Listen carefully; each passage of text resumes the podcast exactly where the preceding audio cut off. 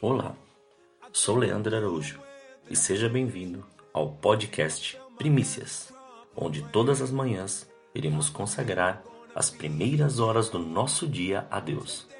A cada episódio sempre virá com uma palavra e um momento de oração. Desfrute deste tempo com Deus e que Deus continue te abençoando grandemente. Em 2 Coríntios, capítulo 12, versículo 9, diz assim: A minha graça te basta, porque o meu poder se aperfeiçoa na fraqueza. Você já ouviu falar que quando a vitória está bem perto, as lutas ficam pesadas, aumentam? Eu estava aqui fazendo uma retrospectiva e me lembrei de todas as vezes que recebi uma boa notícia ou uma bênção. Os dias que antecederam foram dias onde eu estava me sentindo estranho, fraco. Alguma coisa tinha acontecido, alguém queria tirar a minha paz, um olhar diferente, uma palavra mal colocada, mal falada, algo que saía do controle, querendo me fazer jogar tudo para cima, retroceder ou murmurar. Se eu caísse nessas armadilhas, eu poderia colocar tudo a perder ou teria que ficar mais alguns longos tempos tentando consertar a minha impaciência e talvez não chegaria no lugar aonde deveria estar. Eu sei que com você não é diferente.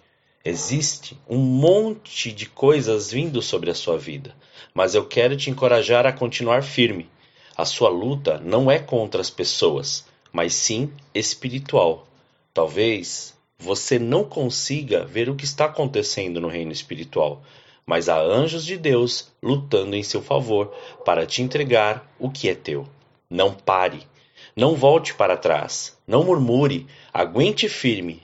Se lembre o que diz em Salmos capítulo 40, versículo 1. Esperei com paciência no Senhor, e ele se inclinou e ouviu o meu clamor.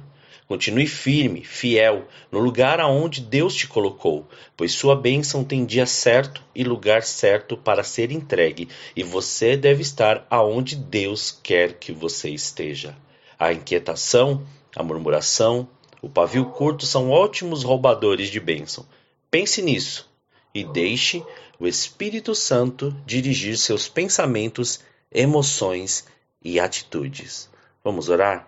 Senhor, nós te louvamos e te agradecemos por este dia e apresentamos agora todas as nossas razões, todo o nosso eu, toda a nossa vida, colocamos nas Suas mãos, para que o Senhor faça e cumpra aquilo que tem a fazer em nós. Mas direciona-nos através do Teu Santo Espírito, para que Ele nos dê uma condição, uma direção e coloque-nos no caminho que nós devemos é, andar. E também, não só este caminho, mas também saber qual palavra, qual pensamento e o que devemos falar e como devemos falar e em qual momento devemos falar. Pai, que a sua paz esteja sobre cada um de nós e que o seu querer seja manifesto de uma maneira grandiosa. Desde já quebre, despedace e desfaça todo tipo de grilhão, algema, amarra, tudo aquilo que nós nos sentimos